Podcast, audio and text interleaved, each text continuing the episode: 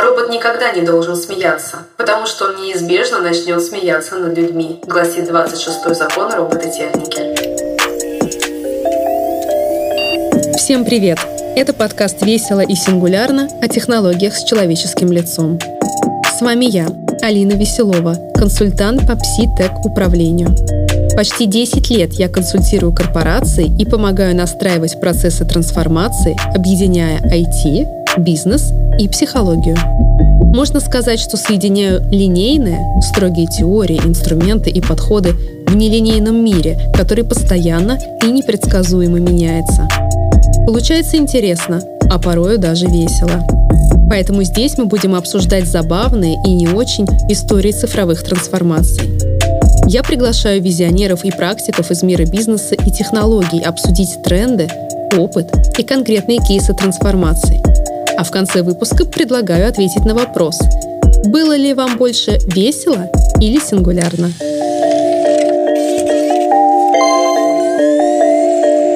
А наша тема сегодня – трансформация Женский род — единственное число. Я планирую провести серию диалогов с женщинами-лидерами цифровых трансформаций в бизнесе. И сегодня как раз первый выпуск в этой серии. У меня в гостях Галина Полищук, коммерческий директор и CDO, Chief Data Officer, директор по данным корпоративного бизнеса в холдинге VIP Service. Здравствуйте, Галина. Добрый день, Алина. И добрый день нашим слушателям. Тема у нас сегодня заявлена интересная, так что я предвкушаю захватывающую беседу. Беседа точно будет интересная интересной. Предлагаю начать ее с основ. Например, вот что есть трансформация. Вот в моей философии это не только про цифру, про установку каких-то новых систем или программ или датчиков. Для меня трансформация — это комплексная история про бизнес, про технологии, про людей, про систему корпоративной культуры, про мышление и привычки, про коммуникации. То есть про то, что нужно полностью перестроить подходы в работе, а не только развернуть там какую-то базу данных. Галина, расскажите, пожалуйста, нашим слушателям, что такое трансформация, потому что обычно ее путают со всевозможными циями, с автоматизацией, с оптимизацией и подобным. Вот что такое трансформация для вас? Алин, абсолютно то же самое. Цифровые трансформации для меня — это все, что связано с новыми трендами, с инновациями, с новыми продуктами, особенно с новыми бизнес-моделями и также управление на основе данных. Потому что дата — это сейчас ну, основа основ. И как можно принимать эффективные и быстрые решения, не имея данных или аналитики на руках, я, честно скажу, не очень этого понимаю. И однозначно это про необходимость трансформации организационных моделей, про корпоративную культуру и, конечно же, про HR. Но также это еще про личную трансформацию, про которую ни в коем случае нельзя забывать. Галин, спасибо, я с вами согласна на 200%. Как хорошо, когда на подкаст приходят единомышленники. Мы с вами с таким мировоззрением можем и на Марсе устроить трансформацию. Это точно. Вернемся к нашему разговору. Основная проблема, связанная с замедлением любых трансформаций, как мне кажется, сейчас заключается в том, что компании не хотят рисковать. Вот mm-hmm. почему, как вы считаете, компании не идут на риск перемен? Да, действительно не идут многие, боятся, потому что бизнес в первую очередь занимается автоматизацией. У компании устанавливают у себя ERP-системы типа SAP, и если кто-то не знает, то SAP — это программное обеспечение для планирования ресурсов предприятия, движения денежных средств и так далее. И бизнес хочет деньги прямо здесь и сейчас. И, конечно же, вкладывается в развитие, в автоматизацию, в оптимизацию именно текущего бизнеса. А результат трансформации — это все-таки ну, такой своеобразный журавль в небе. И никто особенно не очень хочет вынимать э, деньги из бизнеса прямо вот сейчас и платить платить за то, что еще неизвестно, когда принесет какие результаты. И мало кто хочет ждать, потому что все хотят видеть этот результат непосредственно здесь и сейчас. То есть получается, что все ждут синиц, эти синицы в руках тормозят весь глобальный такой процесс, потому что на самом деле трансформация — это инвестиции в будущее. Если вернуться к технологиям, да, вот все таки у технологий, мне кажется, должно быть человеческое лицо, потому что мало автоматизироваться, а о людях тоже надо думать. Вот как вы считаете, что нужно, чтобы технологии очеловечить?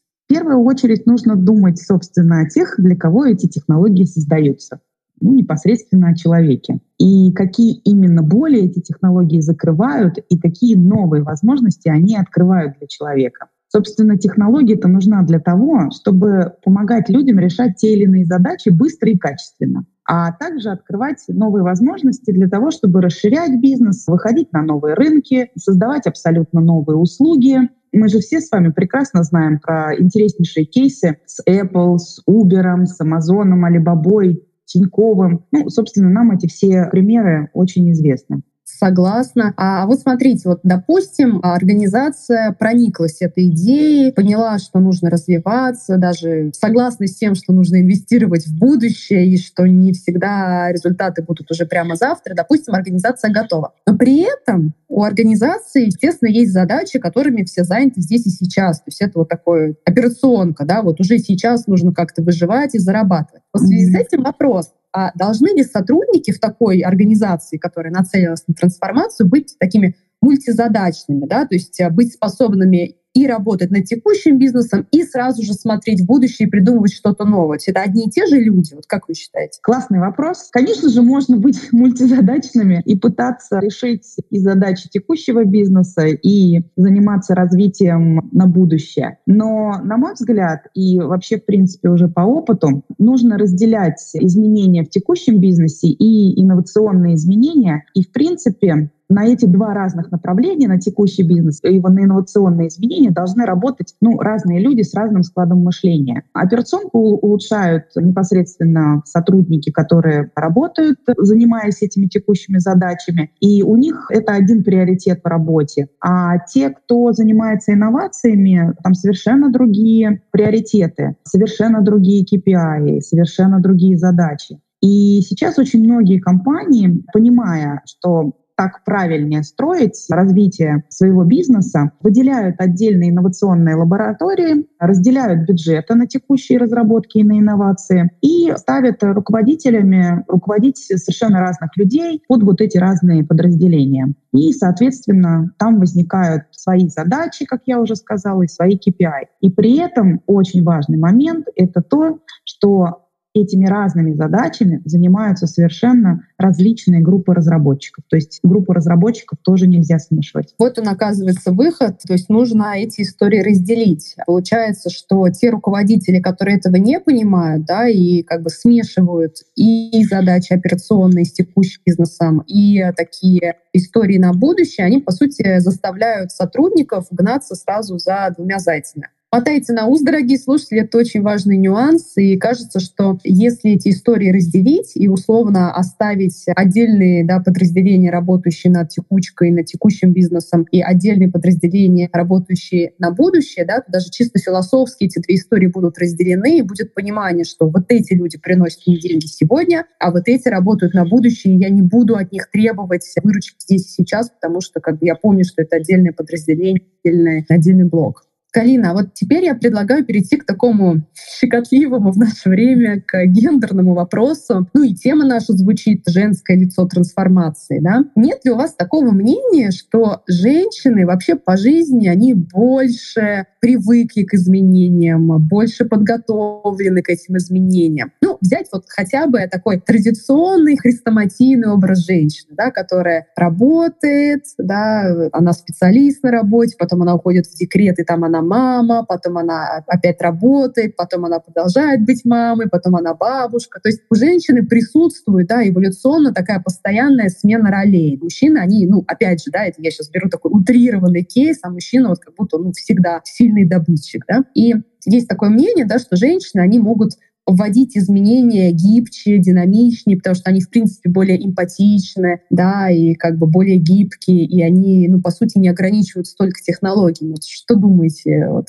по этому гендерному вопросу? Ну, в целом, Алин, я, конечно же, с вами согласна. И женщина действительно умеет органично существовать и быть в трансформации, но, честно говоря, я также верю и в силу мужской харизмы. Я бесконечно восхищаюсь женщинами-лидерами и, собственно, непосредственно таковой и являюсь. Но, но по моему опыту все-таки мужчин воспринимают лучше.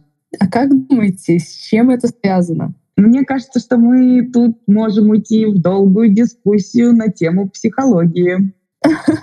Ну, понятно. То есть ваше мнение про мужскую харизму, да, и про то, что она вот аудитории сотрудников, партнеров компании воспринимается, ну, как-то лучше. Ну да. Окей, да, оставим этот ответ таким. Кажется, я чувствую и понимаю, что вы имеете в виду, но действительно, да, сформулировать это, наверное, коротко не получится. А вот если продолжить гендерную тему, вот я знаю, что вы учились на программе CDTO в Сколково. Это программа подготовки лидеров цифровой трансформации с вами на курсе сколько училось женщин и сколько мужчин? Сейчас по вашему ответу мы поймем, а какая примерно доля женщин-руководителей трансформации сможет в будущем менять организации и участвовать в записи этого подкаста. Да, у нас было 14 прекрасных CDTO ladies из общей группы почти 50 человек. Но каждая участница нашей группы — это настоящий кладезь мудрости, знаний, опыта, юмора и красоты. И с такими цифровыми офицерами, офицершами, на мой взгляд, можно мир перевернуть многократно и сделать его не только цифровым, но еще и очень-очень красивым.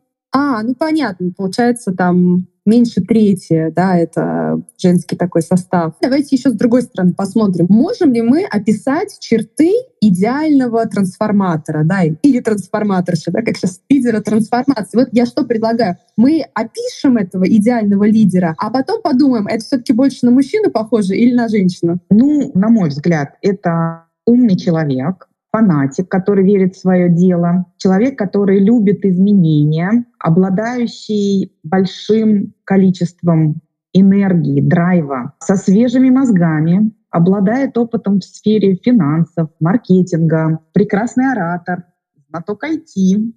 Но самое главное, на мой взгляд, это визионер, это стратег и человек с мощнейшей харизмой. Звучит как человек трансформационный оркестр. А Слушайте, у меня время такого провокационного вопроса. Вот те черты, которые вы сейчас перечислили, у вас они все есть? Мне кажется, что многим людям все время кажется, что им чего-то не хватает. Кому-то знаний, кому-то опыта, кому-то уверенности. И да, я обладаю многими из перечисленных мною черт, но, честно говоря, я ни на секунду не останавливаюсь в своем развитии. И сейчас я очень люблю общаться с молодыми ребятами. У них такие потрясающие мозги и такое феноменальное умение видеть out of the box. И я, честно, очень в последнее время этим питаюсь. И верю в наше подрастающее молодое поколение, но сходить с дистанции я точно не готова. Двигаться вперед, опираясь на опыт и на молодые свежие взгляды, это вот как раз мой путь. Галина, вы сейчас говорили про постоянное движение вперед, про развитие. Мне в голову пришла такая метафора мощного автомобиля, такая машина резвая, современная, набирает скорость, мчится по непредсказуемым виражам изменений. Потом я подумала, а что вообще отличает человека от машин? Может быть, умение любить. Любить-то женщины точно умеют. Вы сказали, что нужно любить свое дело, любить трансформацию. Да, конечно же, однозначно, я это все очень-очень сильно люблю. И фактически, ну, являюсь таким цифровым евангелистом, евангелисткой, наверное, даже. Ну, давайте финально вас спрошу, мужчина или женщина лидирует трансформацию? А мне вот кажется, что это гармония. Мне кажется, что это должна быть команда. Была ли в вашей жизни, в вашей карьере вот такая гармония, когда тандем мужчины и женщины там супер продвинул организацию? Была. Я работала с руководителем, который как раз был мужчиной с харизмой. И с ним рядом я была, знаете, как восточная шахерезада, которая вдохновляла, была мудрой, поддерживала, направляла. И да, в нашем тандеме дела шли очень успешно. И сейчас мне очень интересен опыт, когда я как раз работаю с руководителем женщиной, и мне очень нравится смотреть на то, как в нашем тандеме идет развитие и движение. И, честно говоря, мне откровенно очень нравится работать быть как и в команде с мужчиной, так и в команде женщине. Главное на самом деле — это, наверное, быть единомышленниками и смотреть в одну сторону, в одно направление. То есть главное быть в хорошем тандеме, да, а дальше с таким альянсом можно мира захватить, а потом трансформировать. Точно. Галин, спасибо вам большое за позитив, за информативный разговор. Мне очень приятно, что во многих вопросах мы с вами буквально с первых минут сошлись во взглядах. Я желаю вам в дальнейшем еще активнее делиться своим драгоценным опытом и знаниями с людьми. Вот напоследок вопрос. Итак, вопрос. Весело или сингулярно? Мне однозначно было клево и интересно. Ну и, конечно же, весело и сингулярно. Отлично. Галина, спасибо вам большое. Спасибо слушателям, которые были сегодня с вами. До свидания и хорошего дня. С вами была я, Алина Веселова, и подкаст «Весело и сингулярно» о технологиях с человеческим лицом. Коллеги, нажимайте пятую звездочку в iTunes подкастах под этим эпизодом, если вам было интересно и хоть немного весело. Приходите ко мне в Facebook побеседовать, если вам было сингулярно или есть что сказать на эту тему.